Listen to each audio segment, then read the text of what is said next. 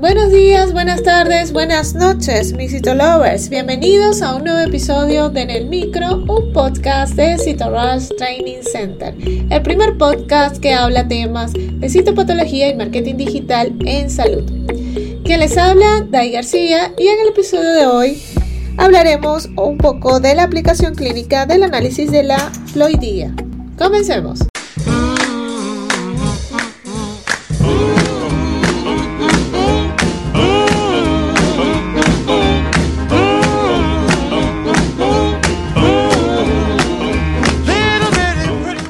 En cuanto a la citología de orina, podemos encontrar algunos trabajos científicos que han permitido comprobar que la sensibilidad para la detención de carcinoma vesical es mayor con la citometría de flujo que con el estudio citológico. Es probable que el mayor incremento de sensibilidad se produzca en los tumores grado 2, ya que en los grado 3 se, detectan fácilmente pues, por citología y los de grado 1 suelen ser diploides.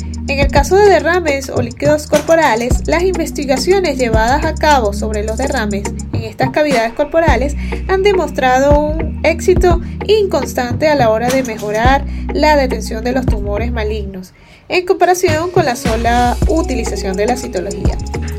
Son prometedores los datos de los estudios de parámetros dobles en los que se investiga la diferenciación epitelial con marcadores monoclonales y se mide simultáneamente el contenido de ADN de esta población. En el caso de la citología de mama, la aneuploidía y la fase S elevada son factores comprobados de mal pronóstico en carcinomas de mama.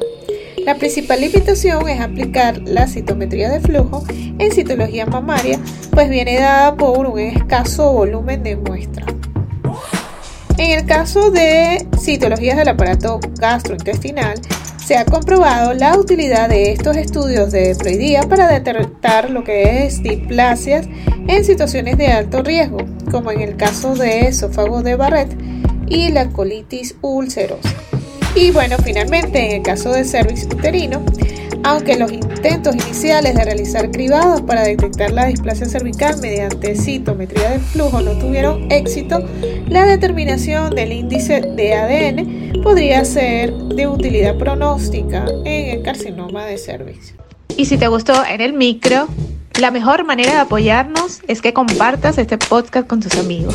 Puedes escucharnos en tu plataforma de podcast favorita o a través de Spotify, iTunes, Google Podcast y otras plataformas. Asimismo, puedes escucharnos desde nuestra página web www.citorushdc.com. Asimismo, recuerda revisar nuestros artículos en el blog en la misma página web y seguirnos en las redes sociales como arroba en Twitter, Facebook, Instagram y TikTok y suscribirte al canal de YouTube.